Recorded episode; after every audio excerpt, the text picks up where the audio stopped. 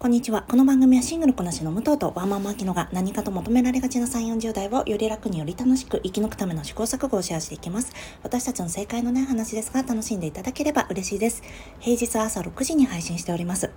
今日は木曜日の武藤の一人会です。どうぞよろしくお願いいたします。えー、皆さん、オーバーザさんのイベント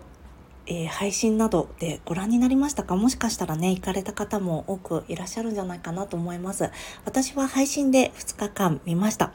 すごい面白かったですね。なんかもう本当に、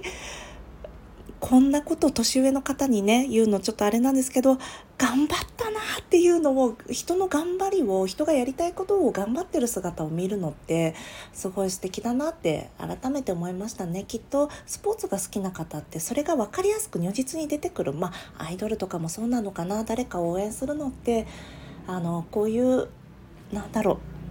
こっちまで元気になれるっていうのがきっとあるんだなと思って見ていました。後半にちょっとあのネタバレを含んだ感想をねちらっとお話ししたいと思いますのでよかったら聞かれてみてください。では今日は共同親権についてお話ししたいと思います。私はあの子供も産む予定ないですしこれからも養育する予定も今のところはないです。なので直接的に私に関わることではないんですがやはりこの番組を聞かれていらっしゃる方お子さんがねいらっしゃる方も多くいらっしゃると思うので気になる話題なんじゃないかなと思って、えー、まあ私は専門家じゃないのでなんだろうな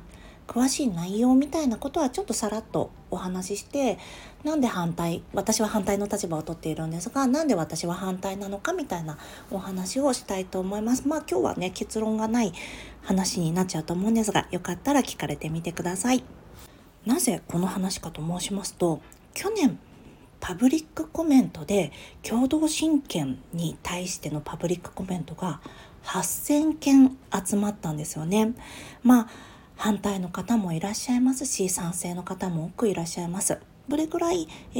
ー、話題になっていたものでその時は国会にはね行かなかったんですが国会での審議は行われなかったんですが今回1月30日にしれっとえ国会の前の法定審議会に、えー、民法にこの共同親権に関する変更を盛り込むかどうかっていうのが話されたんですね。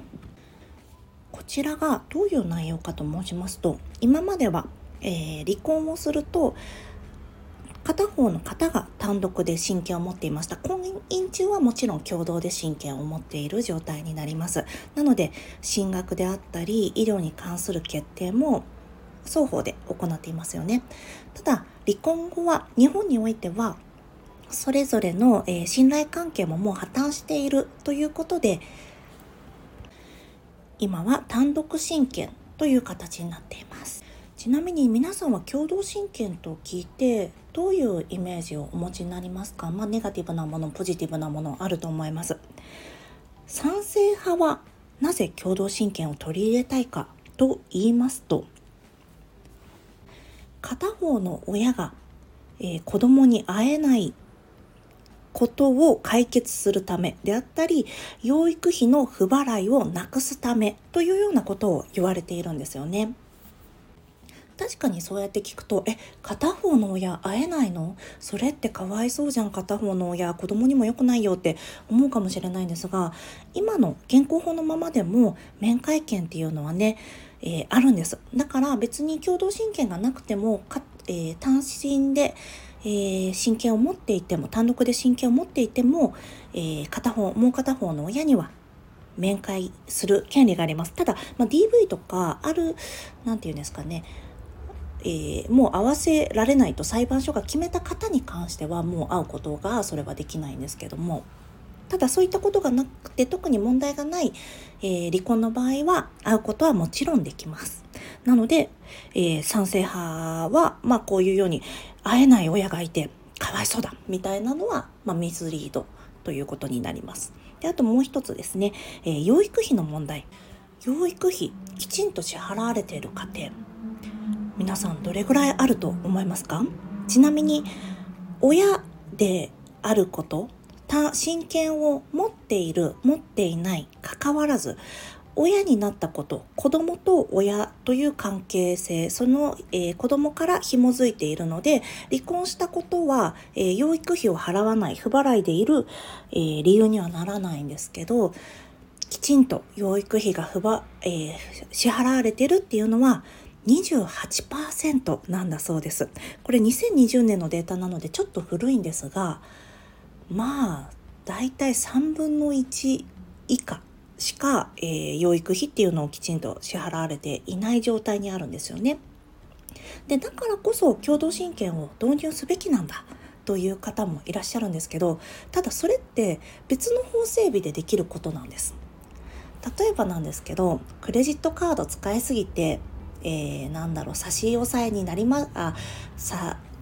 給与差し押さえになりましたみたいなのって皆さん聞いたことないですか？あとローンの不払いとかねそういうので給与差し押さえになるって聞いたことあると思うんですが他の国では共同親権と必ずセットになっているのがそのお金の話なんだそうです。私もあの聞いた話なのでこれが絶対どの国もそうですとはちょっと言えないんですが大体はセットになってお話があるそうなんですが裁判所の命令は絶対なので、えー、きちんともし不払いが起きてしまった場合は国が差し押さえるそうなんですよね。なので、えー、今回もまた別途養育費が払われない問題については法整備をすることができるのでこれもまたただ共同親権をね与える理由にはならないかなと私は思います。また別途整備してあの給与差し押さえでも何でもして養育費の不払いがねなくなるようにするべきだなと思います。まあそれは、えー、親として当たり前のことだと思うんですよね。でまた別の推進派の議員の方は何て言ってるかっていうと、えー、1月30日の審議会の中で養育費を払わせることで一方の親が無関心教育や育児に無関心になった時子供に無関心になった時に強制することで責任感を持たせることができるのではないかという期待があるっていう発言があったそうなんですけどもうそんなんだったら別に今の単独親権で十分じゃないですか。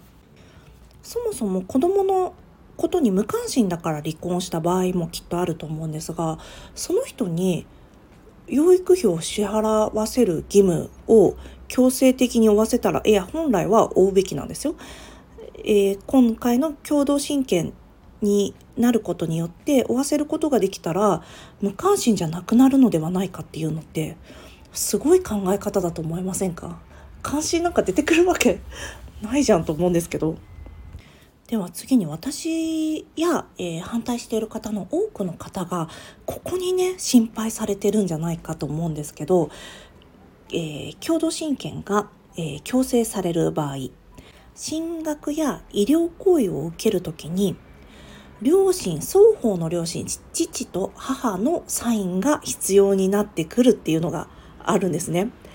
こんなの現実的にできると思いますか？もう離婚してもう先ほども何回も言ってますけど信頼関係がない状態で一緒に何、えー、全てのことを相談して決める。でしかも例えば連絡取れなくなっちゃう人もいると思うんです。そうなった時に何週間も連絡してるのに連絡が取れないどうしようってなったら進学諦めなきゃいけないですか？あとこれはまあちょっと意地悪な見方ですけど例えば母親はまあシングルマザーとして今は、えー、お子さんと2人で暮らしてる。だから保育園に入れたいってなった時にいや子供は小さいうちはあの家で見るべきだ。3歳神話を信じてる夫がいるとしたら保育園に入るのも合意が取れなかったらどちらかの合意が取れなかったら入れないってことになっちゃうとかそういったこともやっぱり考えられるんですよね。だってそういう考え方が合わないから離婚したのになんでまだそれを一緒にしなくちゃいけないんだってことですよね。で以前で、ね、パブリックコメントを確かチキさんの番組セッションで木村壮太さんがおっしゃってたと思うんですがパブリックコメント8,000件来たうちの一つを紹介されていてその中に、えー、婚姻は両性の合意に基づいてのみ成立する。でただ離婚して共同親権を持つのであればコンスタントに連絡を取らなければならないしそれは婚姻が継続していることと等しいのではないかっていうふうに指摘されている人がいてまさにだなと思ったんです。そうやってなんだろう一度例えば結婚した人なんだからうまくやってきなさいよみたいなことはなんか誰にも言えないと思うんです。だからこそ離婚っていう制度があるから。なのにこうして子を媒介にしてずっと会わなくちゃいけない。まあ例えば、えーと、今も面会する時は NPO の方が間に入ってとかそういったこともあると思うんですがただ進学や医療の判断を一緒にしていかなくちゃいけないってすごく大変ですよね。なんかその要項の中には休泊した場合はまあ、例外とするみたいなのが一部あるんですけど休泊とした場合が認められなかった時にじゃあどうなっちゃうんだっていうことがあると思うんですもう急いで病院に行ってこの処置を受けなきゃいけないっていう時に連絡が取れなかったらそんなのって難しいですよねなのでといった理由から私は、えー、共同親権に反対の立場にあります。ただね今回ね法制審議会通っちゃったので次国会になるんですけども国会で審議される時ってまあ保守的な議席保守的な党の議席が多かったら通っちゃうっていうのはうんもしかしたらあるんじゃないかと思ってていてそうなった時にいやいや私の家は離婚なんかしませんとか私は別れた、え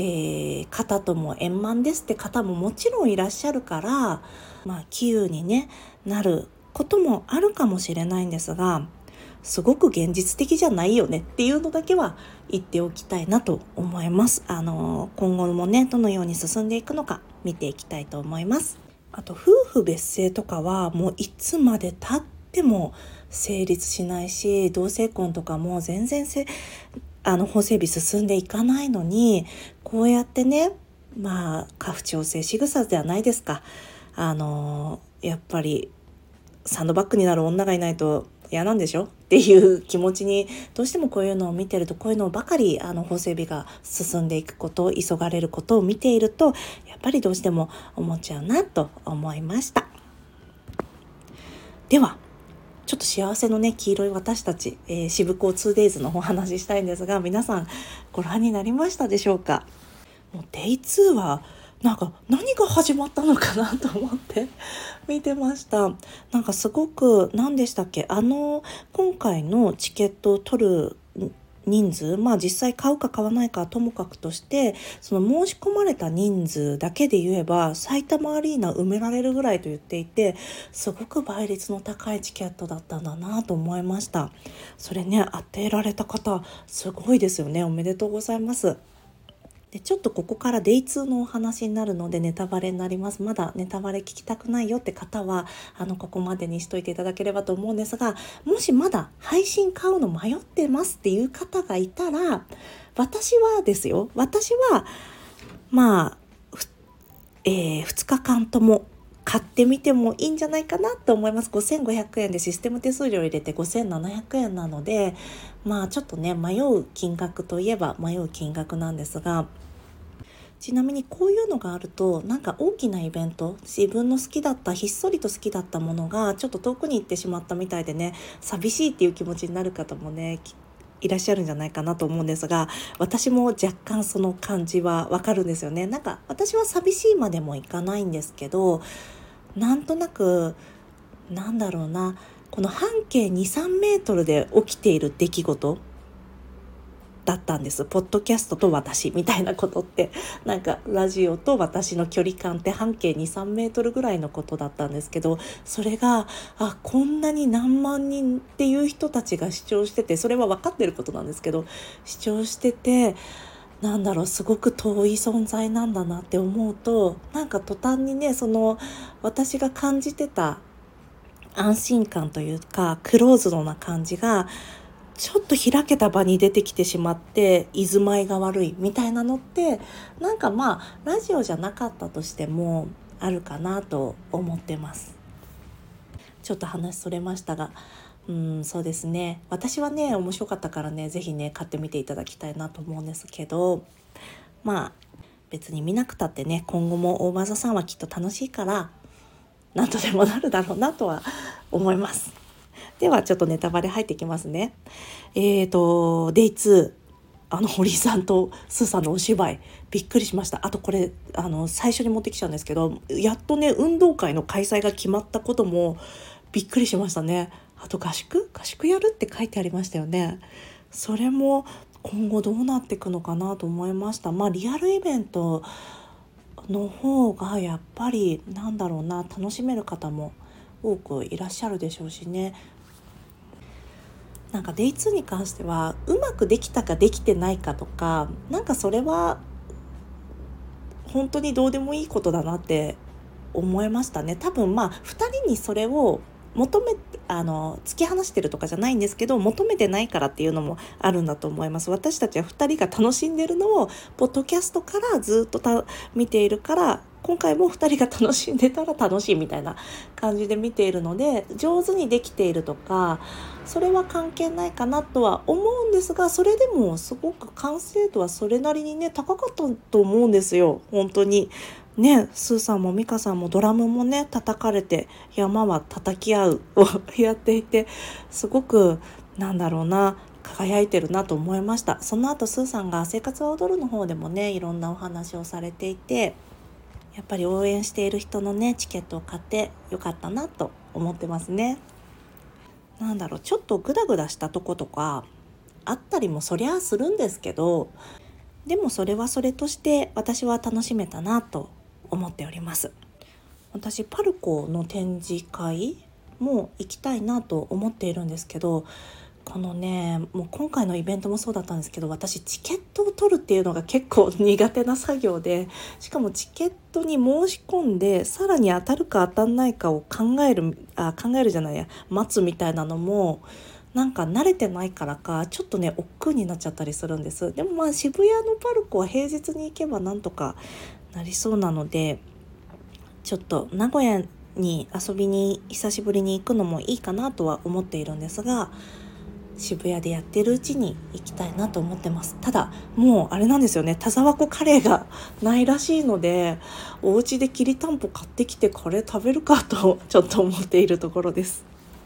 ではすいません、だ話で長くなりました。明日はね、あきちゃんの番組に、初めて、私どもの番組で初めてゲストをお呼びすることとなりまして、すごく楽しみにしております。皆さんもよかったら聞かれてみてください。では今日も聞いていただきありがとうございます。この番組はスタンド FM はじめ各種ポッドキャストで配信しております。ハッシュタグ正解のない話でつぶやいていただきましたら、私たちがいいね、コメントしに参ります。ではまた次回失礼いたします。